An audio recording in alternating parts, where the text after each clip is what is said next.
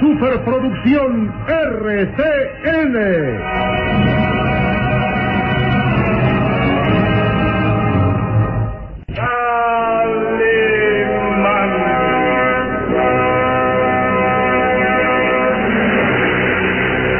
Caballero con los hombres, Galante con las mujeres. tierno con los niños. Implacable con los malvados. Así es, Calimán, el hombre increíble.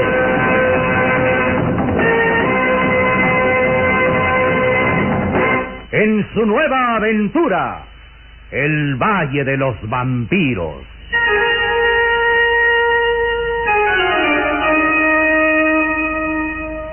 El Valle de los Vampiros.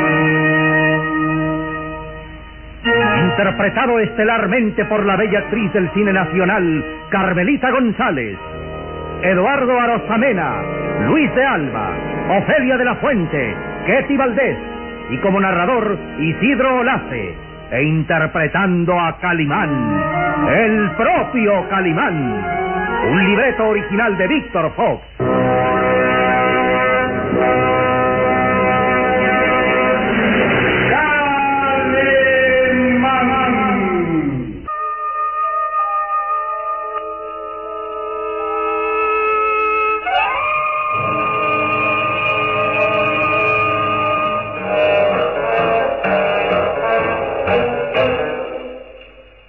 Después de que Calimán y el pequeño Solín habían logrado escapar espectacularmente de la furia de los aldeanos, arrojándose desde lo alto de la iglesia hacia el río, regresaban al hotel esa misma noche para sacar su equipaje sin que ninguno de los aldeanos los viera. Era necesario que todos siguieran creyendo que habían muerto destrozados en el río, pero era entonces cuando el inspector Douglas de Scotland Yard los sorprendía. Estaba decidido a regresar con ellos prisioneros a Londres bajo la acusación de robo y asesinato. Calimán le hablaba del resultado de sus investigaciones en aquel pueblo donde estaba el autor intelectual de la muerte de Sir Frederick, que incitado por poseer la esmeralda Romanov, había ordenado al extraño señor Smith que consumara el robo y el asesinato. Como prueba, Calimán le ofrecía al inspector llevarlo hasta la cripta subterránea donde estaba el cadáver del señor Smith, una víctima más del conde Bartok.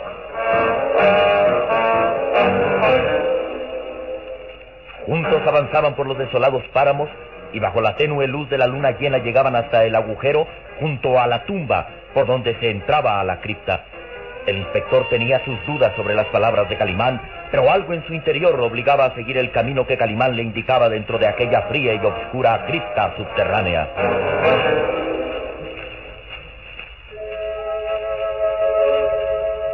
No puedo negar que este sitio es lúgubre. Mire, El inspector. aire enrarecido apenas deja respirar. Sí, mire, dentro de estos ataúdes de piedra hay momias que se convierten en polvo al contacto con el aire. Eso no tiene nada de asombroso, muchacho. Si esta cripta ha permanecido muchos años cerrada herméticamente, es lógico que los cadáveres estén momificados y que al contacto del aire se pulvericen. Inspector, ¿quiere venir hacia acá? ¿Qué sucede, Calimán? Dentro de este ataúd de madera está el cadáver del señor Smith. Prepárese para ver algo espantoso. Una víctima de los vampiros humanos. Bien. ¿Qué espera, Calimán? Abra de una vez el ataúd. Las recias y musculosas manos de Calimán se posaron firmes sobre la tapa del ataúd y lentamente, muy lentamente, Calimán abrió aquel negro féretro. El inspector afocó su linterna de mano al interior y ¿Pero qué burla es esta, Calimán? Ese ataúd está vacío. Sí, es cierto, Calimán. El ataúd está vacío. Oh, Los asesinos nos burlaron nuevamente. Descubrieron nuestra llegada y ocultaron el cadáver del señor Smith. Y para ver un ataúd vacío, hemos venido hasta aquí, Calimán. Inspector, le aseguro que- Basta. Basta de perder el tiempo, Calimán. Desde un principio sospeché que lo único que quería usted era ganar tiempo. Me habla de un tal señor Smith que según usted fue quien mató a Sir Frederick para robarle la esmeralda.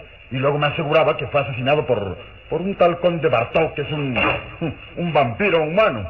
Y es la verdad. Hmm, y da la casualidad que no hay tal cadáver. ¿Sabe lo que pienso, Calimán? Que todo esto no es sino una treta para desviar mis investigaciones. Lo cierto es que hasta ahora solo hay un sospechoso de la muerte de Sir Frederick. Usted, Calimán. El caso es mucho más complicado de lo que se imagina, inspector. Estamos ante un grupo de asesinos diabólicos encabezados por el conde Bartok. Sí, inspector. Un hombre misterioso. Un cadáver viviente. Un vampiro humano. Basta. No voy a perder más tiempo escuchando historias tan absurdas como increíbles. Pero usted ¿Qué debería... es lo que debo hacer? Detenerlo por sospechas de robo y homicidio. Regresar ahora mismo al pueblo y de allí a Londres. Entregarlo a las autoridades competentes y cerrar el juicio. Aún sin encontrar la Esmeralda Romanov, el móvil del asesinato. Ya me encargaré yo de que confiese dónde tiene la joya. Sé dónde está, inspector. En poder del conde Bartok. Si usted se tomara la molestia de ir a investigar en el castillo, le aseguro que acabaría por creer en mis palabras. No voy a hacer más caso de sus palabras, Calimán. Vamos, salgamos de aquí. Queda usted detenido y mucho cuidado. Mucho cuidado con intentar una nueva jugarreta porque disparo a matar. ¿Lo oye? Tengo órdenes precisas de capturarlo vivo o muerto. Pero, Espera, Solín, espera. Creo que las palabras ya no tienen fuerza ante nuestro querido amigo. Es necesario recurrir a otros medios. Cuidado, Calimán. Esta vez no se burlará de mí. Lo tengo apuntado con el revólver y si intenta escapar, disparo. Bien. Pues creo que usted me obliga a hacer algo que jamás hubiera deseado. Conste, usted me obliga a hacerlo, inspector. ¿Hacer qué cosa, Calimán? Calimán, ¿golpeaste al inspector? Solín, dice un viejo proverbio árabe, cuando la razón es difícil de explicar, no discutas más y acciona. Nuestro querido amigo estará dormido algunos minutos.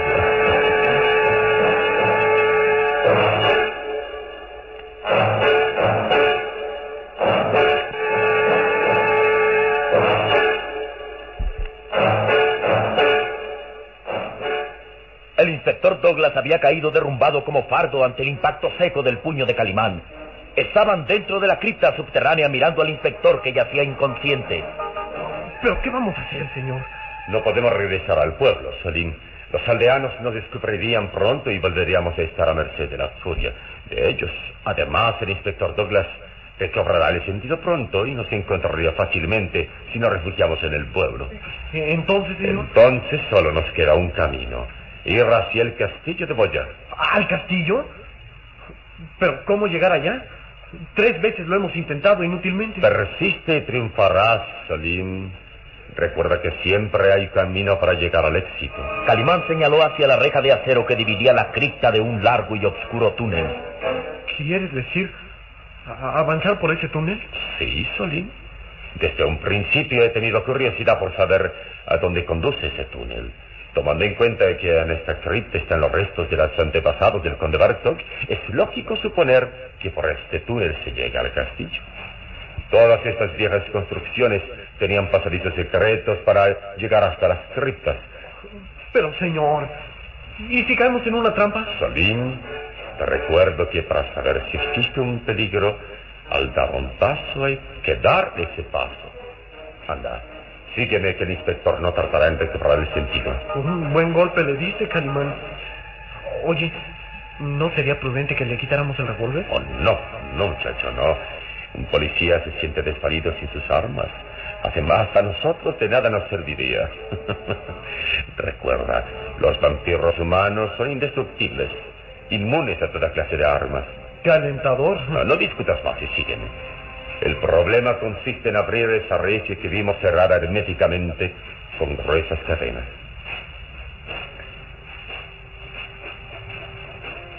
Calimán avanzó hacia la vieja reja de acero. Sus azules ojos descubrieron algo que le causó asombro. Mira, Solim, la reja está abierta. Oh, pero ayer en la noche estaba bien cerrada con una cadena y un candado. ¿Y ahora está abierta? Parece que los asesinos nos facilitan el paso. Tal vez es una invitación a adentrarnos por este túnel. Entonces, es una trampa, no hay duda. Tal vez. Tal vez, pero no tenemos dónde escoger. O avanzamos por el túnel hacia el castillo, o nos resignamos a que el inspector nos aprecie bajo el delito de robo y homicidio. Y no olvides, Salim, que en Inglaterra el homicidio se castiga con la pena de muerte. La horca. Oh, no creo que me sintiera muy a gusto colgando de una soga. Creo que debemos avanzar por ese túnel. Así me gusta, muchacho. Tu valentía me sorprende. Bien, adelante. Eh, privaremos a nuestro amigo el inspector de su linterna de mano. A él no le hace falta y en cambio a nosotros nos será de mucha utilidad.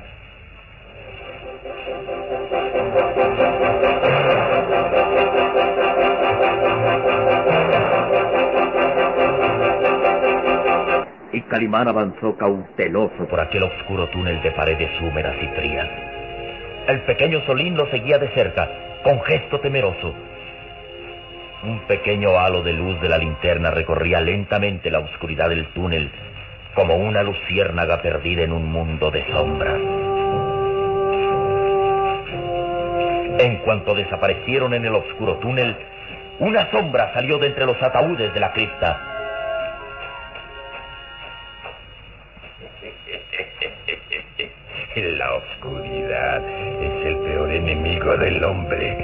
Calimán y el muchacho avanzan por el túnel. Su curiosidad los matará. Bien, todo sale de acuerdo a los planes. Ahora bastará cerrar la reja. Jorvik tomó la gruesa cadena que colgaba de los barrotes y cerró la reja y cruzó la cadena. Ahora ya no podrán salir por aquí. Tendrán que seguir avanzando por el túnel hacia una muerte segura. El rostro repulsivo del jorobado Jorvik estaba encendido de alegría. Luego reparó al ver al inspector Douglas inconsciente. Y este miserable policía que se quede aquí, en la cripta. Cuando despierte, no sabrá lo que ha sucedido. Calimán es el peligro, pero esta noche morirá. morirá.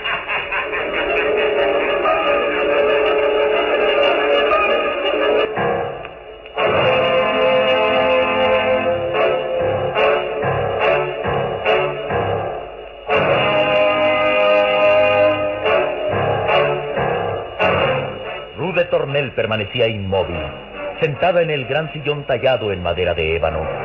Desde que recobrara el sentido después de beber aquel fuerte narcótico que filtrara en su copa el conde Bartok, no había abandonado la alcoba. Llena de temor y angustia no se había atrevido a salir de la misma por temor al jorobado Jorvik. Vestía un elegante traje de corte antiguo y señorial. Privada de sus ropas de noche, se había visto obligada a usar uno de esos hermosos y vetustos vestidos que permanecían guardados en el viejo armario. Era como una estampa viviente de las hermosas princesas de la época medieval. El traje de fino brocado en color rosa pálido se entallaba en su cintura cayendo en grandes vuelos hasta los pies. El gran escote permitía ver el nacimiento de su pecho tan blanco como el marfil y su larga cabellera negra caía hermosa, marcando el óvalo perfecto de su cara. Miraba temerosa hacia la puerta que conducía a los grandes salones del castillo. Estaba ahí, inmóvil, expectante. De pronto,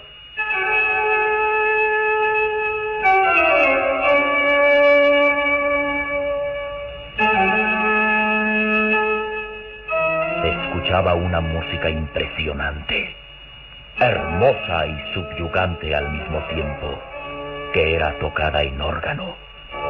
Las notas retumbaban en los viejos muros del castillo y Rude Tornel se estremecía. Esa música de órgano parece venir del salón principal.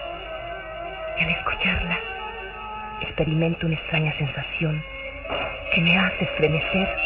Rude Tornel se levantó lentamente y como hipnotizada por aquella música imponente, avanzó hasta la puerta.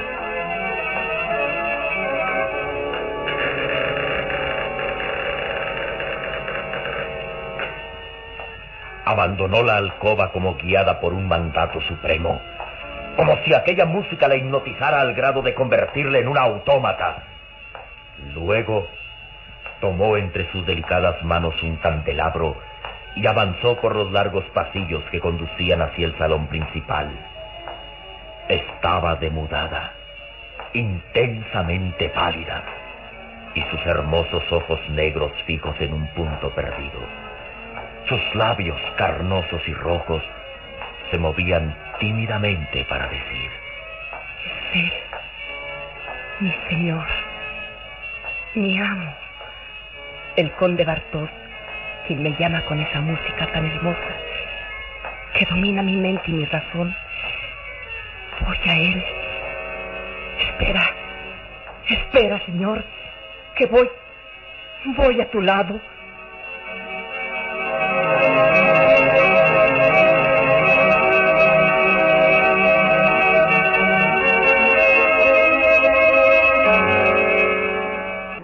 De Tornel estaba como hipnotizada por aquella música majestuosa, escapada del órgano.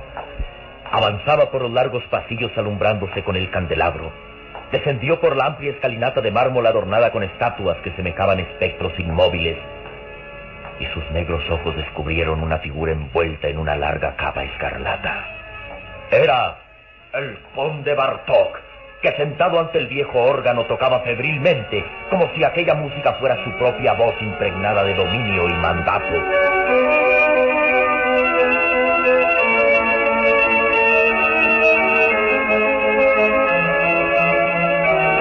Luz de Tornel se detuvo a la entrada del gran salón sumido entre las sombras.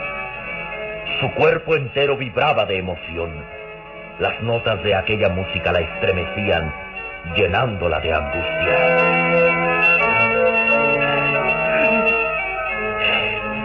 ¡Basta! ¡Basta! Su voz se escuchaba angustiada y el conde Bartok reparó en su presencia.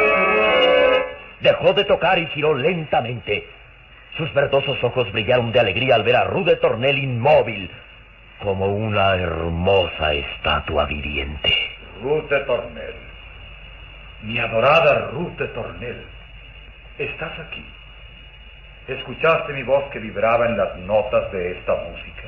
Señor conde, yo... No diga una sola palabra, Ruth. Quédese ahí por un instante.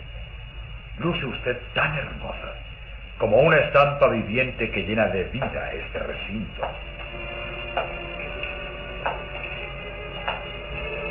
El conde Bartok avanzó hacia ella y su larga capa escarlata se agitaba sobre sus hombros como gigantescas alas de vampiro. Su rostro, intensamente pálido, expresaba una sonrisa maligna. Llegó cerca de la joven y sus pálidas y huesudas manos tomaron las blancas, hermosas y débiles de Ruth. Mi adorada Ruth de Tornel. Y Ruth de Tornel se estremeció al sentir sobre su mano el contacto de aquellos labios delgados y fríos, como hojas de puñal. ¿Qué le pasa, Ruth? ¿Tiembla usted? Siento frío. Mucho frío. Sí, realmente la noche es fría y fustiga sin misericordia su hermoso cuerpo. Ah, pero déjeme mirarla bien. Luce usted tan bella con esos ropajes que resaltan aún más su arrebatadora juventud. Se diría que es usted una estampa viviente del pasado. Una hermosa doncella de los cuadros de Velázquez que cobra vida al conjuro de esta noche. Jorvik me indicó que debería ponerme estas ropas. Y Jorvik cumplió mis órdenes, que para usted son las mejores galas de este castillo. Espero venga a mi lado, Ruth. Disfrutemos de este momento en que la noche detiene su paso y nos permite ser felices. El conde Bartok tomó suavemente a Rude Tornel del brazo y juntos avanzaron hasta el diván de terciopelo rojo, semioculto entre los cortinajes. Ruth se sentía aturdida, ofuscada, primero por la extraña música que el conde tocara en el órgano y después por las palabras intencionadas del conde que llegaban hasta su mente como voces imperativas. Ruth se sentó sobre el diván y las ceras de sus vestidos crujieron suavemente. El conde acarició sus blancas manos y con voz suave y dominante agregó, Todo está preparado para nuestras bodas. ¿Casarnos? Pero... Anoche mismo usted aceptó mi sincera proposición. ¿Anoche? No, no lo recuerdo. De pronto me sentí invadida por un fuerte sopor. Es verdad. La fatiga del viaje acabó por rendirla más. Pero sus palabras fueron precisas. Acepta mi palabra de matrimonio y con ello me convierte en el hombre más feliz de la tierra. Ruth permaneció callada. Sus ojos negros brillaban intensamente y sus recuerdos revivían un nombre. Jim Preston. Él me ama. Vendrá muy pronto. Usted debe borrar para siempre ese nombre. Usted debe olvidarse del resto del mundo ahora que ha penetrado a mi vida. Ahora que solo es mía.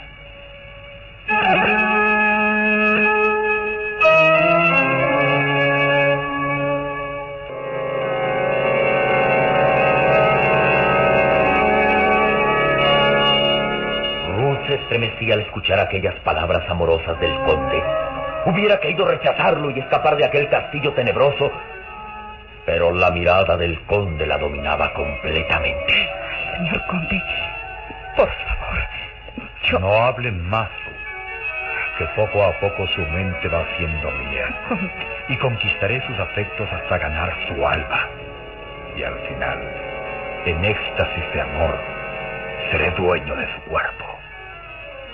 Míreme a los ojos y repita. Mi amor es para el conde Bartok. Mi amor es solo, solo para el conde Bartok.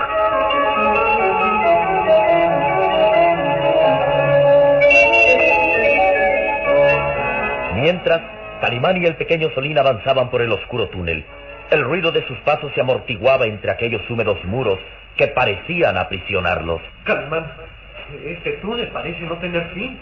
Es larga la distancia que nos separa hasta el castillo. Debemos de... Calimán, ¿qué es eso? ¿Oíste? Sí, sí, muchachos, son voces. Lamentos de ultratumba. Parecen brotar de los muros de este túnel. Parece como si llegaran desde el más allá. ¡Oh! ¡Mira! ¡Mira, Calimán! ¿Qué pasa? ¡Pero no fue el espectro! De entre las sombras surgían rostros cadavéricos, cuerpos esqueléticos armados de grandes lanzas. Cadáveres vivientes que se acercan a nosotros apuntando sus lanzas. ¡Atrás! ¡Atrás!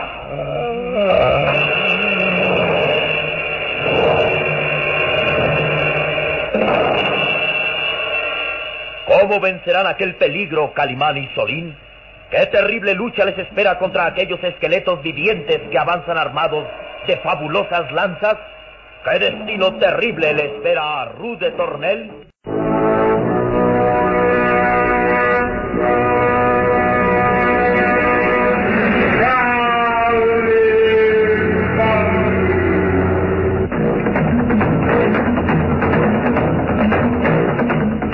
Nuestro próximo programa habrá más emoción y misterio en el Valle de los Vampiros. Y recuerde, donde se haya una injusticia que reparar, o la emoción de una aventura, o la belleza de una mujer, ahí está.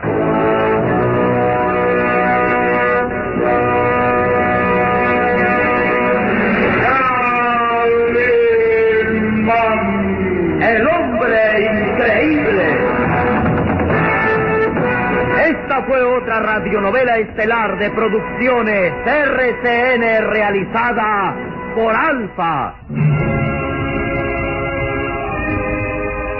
Escúchela de lunes a sábado a esta misma hora por RCN.